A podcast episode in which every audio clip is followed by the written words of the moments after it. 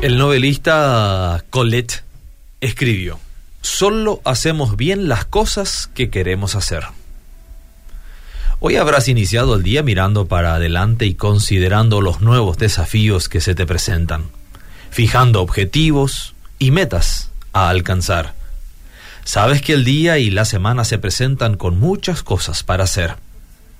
Pero como lo decimos siempre en este programa, déjame enfocarnos un poco mejor sea donde hoy te toca estar, ya sea en el trabajo, en la casa, en la oficina, en el transporte, en el taller o de viaje, de compras o en el hospital, hay algo que necesitamos hacer sin perder tiempo.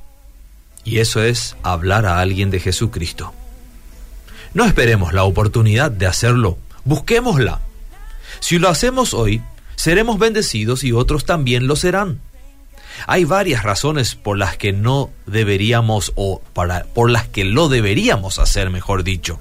Por ejemplo, las escrituras nos mandan a hacerlo.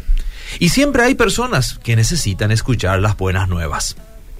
Cuando Jesús estuvo en la tierra, Él hablaba con las personas y ministraba a la gente. Cuando regresó al Padre nos envió a su Espíritu Santo que nos capacita para ser testigos del gran amor de Dios. Con esta acción formamos parte de la gente que hace avanzar el reino de Dios aquí en la tierra. Con esta acción también tú puedes alzar los ojos y ver a esas personas que con aspecto serio quizás está parado en alguna esquina o en algún rincón, con cara de pocos amigos. Acércate, háblale del amor de Dios, porque su apariencia es un clamor pidiendo ayuda. Se perderá si nadie lo rescata.